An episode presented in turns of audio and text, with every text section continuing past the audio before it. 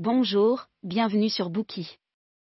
Aujourd'hui, nous allons débloquer le livre Jane Eyre, le chef-d'œuvre de la célèbre auteure britannique Charlotte Brontë. Charlotte Brontë est née dans une famille de pasteurs ruraux en Angleterre en 1816, se classant au troisième rang de la famille, avec deux sœurs aînées, deux sœurs plus jeunes et un frère cadet. Les deux sœurs cadettes de Charlotte, Émilie Brontë et Anne Brontë, étaient aussi passionnées d'écriture qu'elle, et toutes trois ont apporté leur contribution durable à la littérature britannique.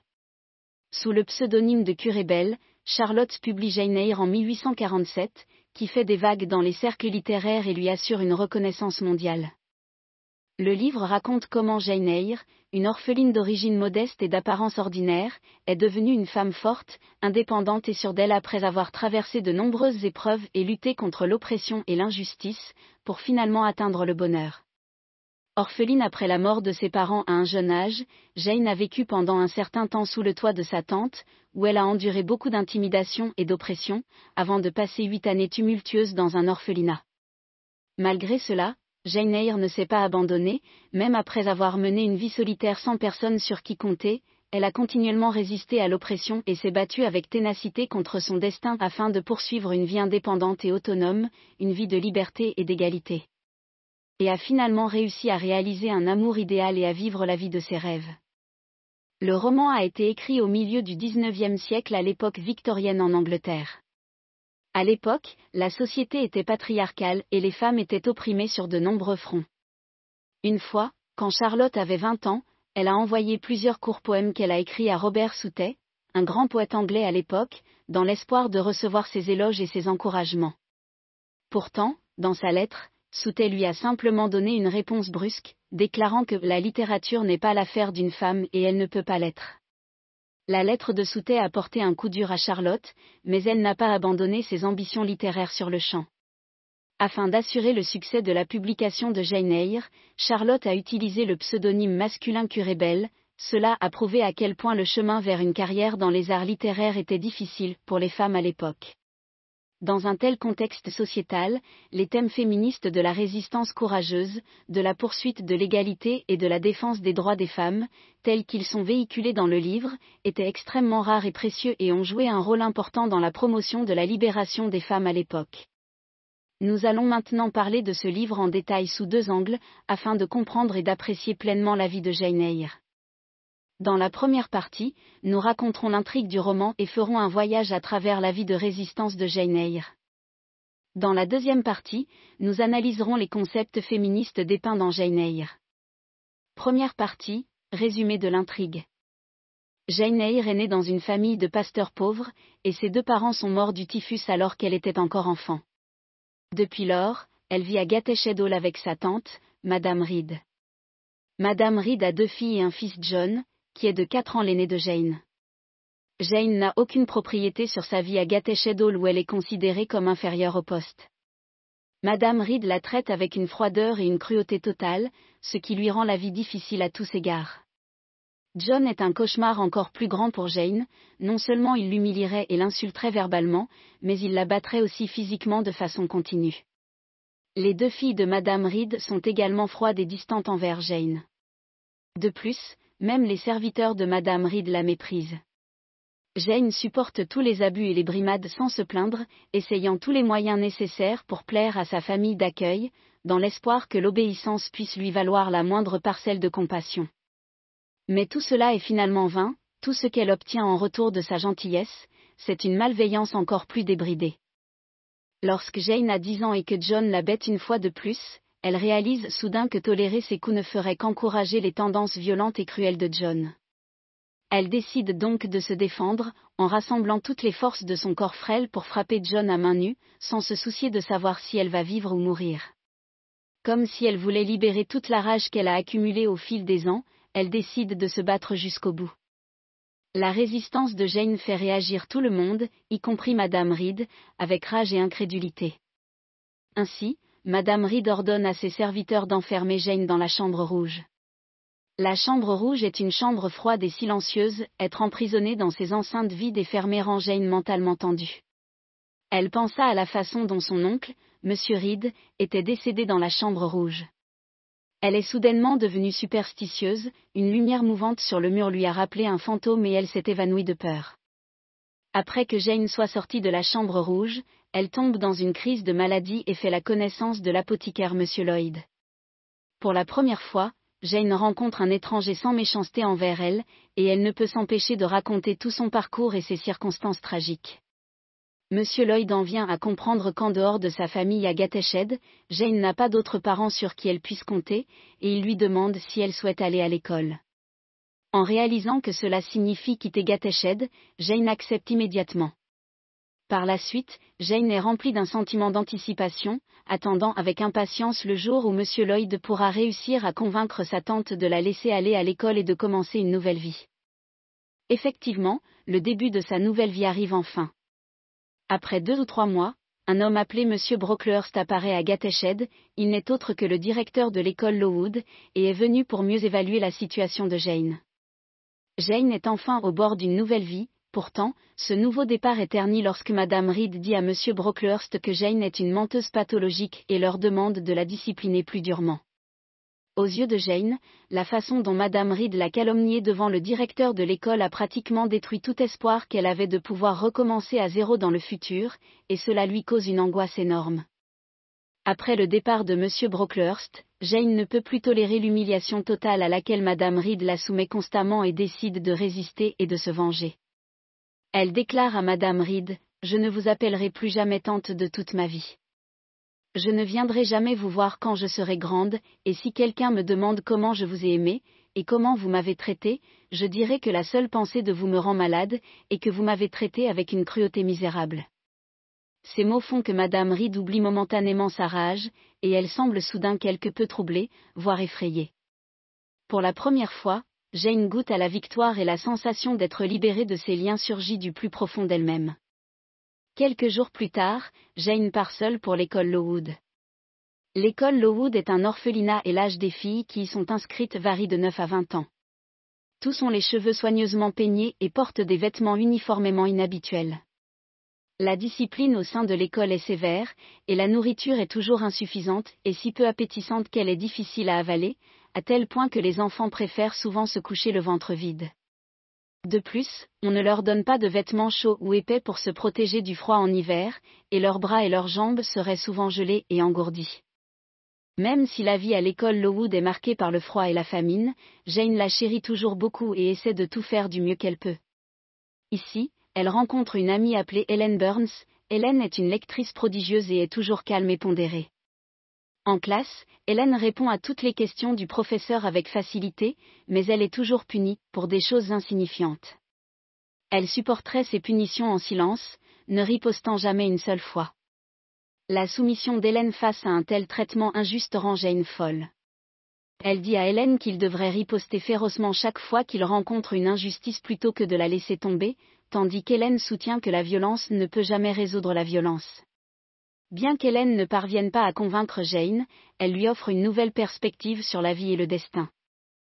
Juste comme ça, Jane a vécu à Lowood pendant trois semaines. Pourtant, elle reste constamment inquiète à propos d'une chose en particulier, l'arrivée de M. Brocklehurst. Malgré ses souhaits les plus profonds, l'événement qu'elle redoute le plus se produit enfin, M. Brocklehurst arrive finalement. Depuis que Madame Reed a dit à M. Brocklehurst que Jane est une enfant qui adore mentir, Jane a eu peur que M. Brocklehurst répande cette fausse nouvelle à tout le monde dans son nouvel environnement, de sorte qu'elle serait incapable de diriger une vie convenable. À son arrivée à l'école, M. Brocklehurst, à certaines occasions, insiste sur le fait que les filles ne devraient pas recevoir une meilleure alimentation car elles ont besoin d'apprendre la patience et la maîtrise de soi, à d'autres occasions, il souligne que les filles doivent garder leurs cheveux simples et simples et respecter strictement les règles et le code de discipline de l'école. Craignant d'être découverte par M. Brocklehurst, Jane prend grand soin de se cacher de lui, malheureusement, elle finit par attirer son attention de manière bruyante lorsqu'elle laisse tomber accidentellement une ardoise qu'elle utilisait pour dissimuler son visage. L'événement que Jane redoutait le plus est enfin arrivé comme elle le redoute, M. Brocklehurst ne l'a en effet pas oublié. Il informe aussitôt tous les professeurs et élèves présents que, cette fille, qui pourrait être un des agneaux de Dieu, est un petit naufragé, et un enfant pour qui le mensonge est inné. Il punit Jane en la faisant se tenir debout sur un tabouret pendant une demi-heure, période pendant laquelle il interdit à tout le monde de lui parler.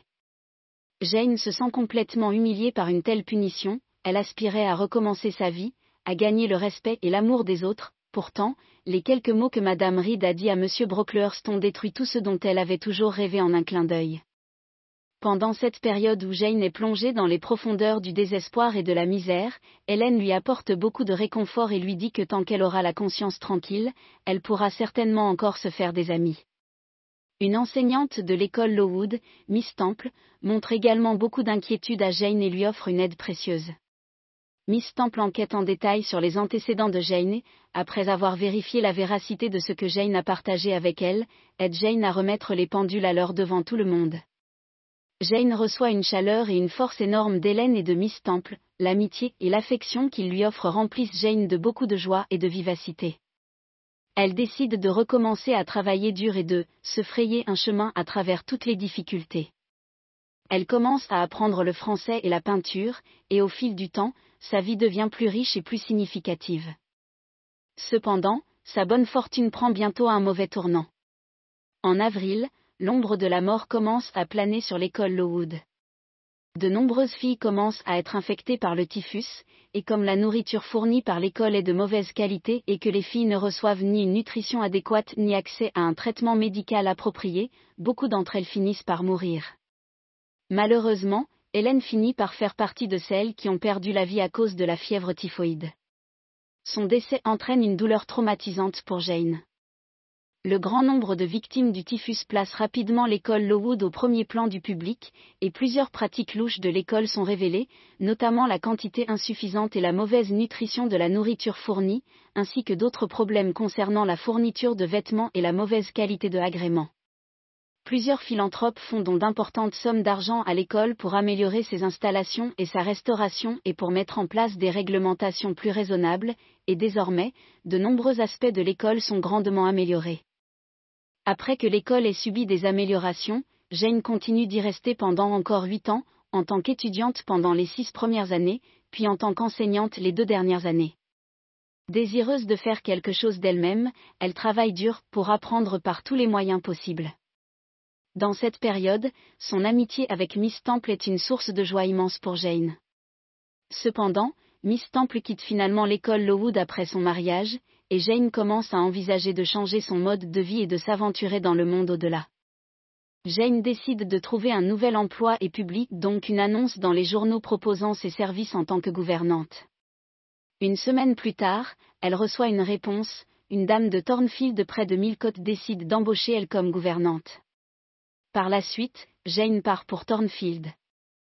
Jane arrive à Thornfield, où elle apprend que la femme qui l'a embauchée est la femme de ménage de Thornfield et que l'élève à qui elle doit enseigner est une fille du nom d'Adèle Varan, âgée de 7 ou 8 ans. Le propriétaire de Thornfield est un homme du nom de Monsieur Rochester et Adèle est son enfant adoptif. Un jour de janvier, Jane fait une course pour poster une lettre. La route est entièrement recouverte de glace en raison du froid glacial de l'hiver. Alors qu'elle marche le long d'un petit chemin, elle entend le bruit des sabots d'un cheval et aperçoit quelqu'un à califourchon sur le cheval, un homme d'environ 35 ans. Peu de temps après, le cheval et son cavalier tombent au sol. Jane s'approche rapidement pour offrir son aide, seulement pour être directement rejetée. L'attitude brutale que cet homme véhicule dans son rejet incite Jane à renoncer également à tout semblant de politesse, et elle insiste sèchement pour l'aider, refusant de le laisser au bord de la route. En fin de compte, cet homme cède et accepte l'aide de Jane, permettant à Jane de l'aider à remonter sur son cheval. Ce n'est qu'à son retour à Thornfield de son voyage que Jane découvre que l'identité de l'homme qu'elle a aidé après être tombé de cheval n'est autre que le propriétaire de Thornfield, M. Rochester. Le lendemain, M. Rochester demande à Jane de le rencontrer dans son salon. Une fois de plus, Jane est capable d'avoir une vision claire de son apparence, ses traits semblent sévères, comme s'il serait facilement en colère, et lorsqu'il interagit avec Jane, il apparaît comme brusque et furieux. D'une manière ou d'une autre, son impertinence et son manque de considération dans ses manières amènent Jane à se détendre et à se sentir moins retenue. Dans son interaction avec Jane, M. Rochester se rend compte qu'elle n'est ni autodérisive ni arrogante, mais plutôt franche et digne. Il baisse involontairement sa garde et confie son chagrin à Jane.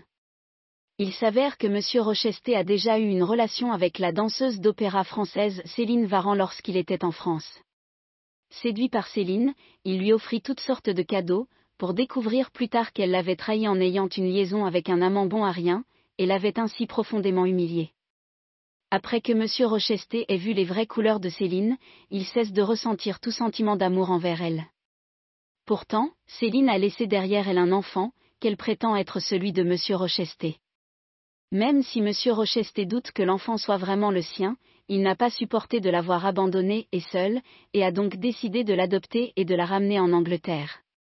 Cet enfant dont il parle n'est autre qu'Adèle.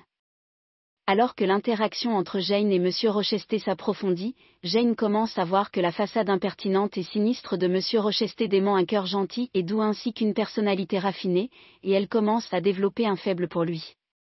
Elle apprend également que l'expression sévère et maussade qu'il porte souvent sur son visage est née de diverses expériences malheureuses tout au long de sa vie. Quant à ce que ces expériences pourraient être, Jane reste incapable de comprendre. Dans le même temps, plusieurs événements bizarres à Thornfield continuent d'affliger Jane. Jane entendait souvent un rire étrange et perçant, que la gouvernante prétend provenir d'une servante du nom de Grace Poole. Pourtant, ce rire semble bien trop misérable et trop absurde pour venir de Grace Poole, une femme tout à fait ordinaire dans son apparence et ses manières. Jane est incapable de croire qu'un tel rire puisse provenir d'une personne comme elle.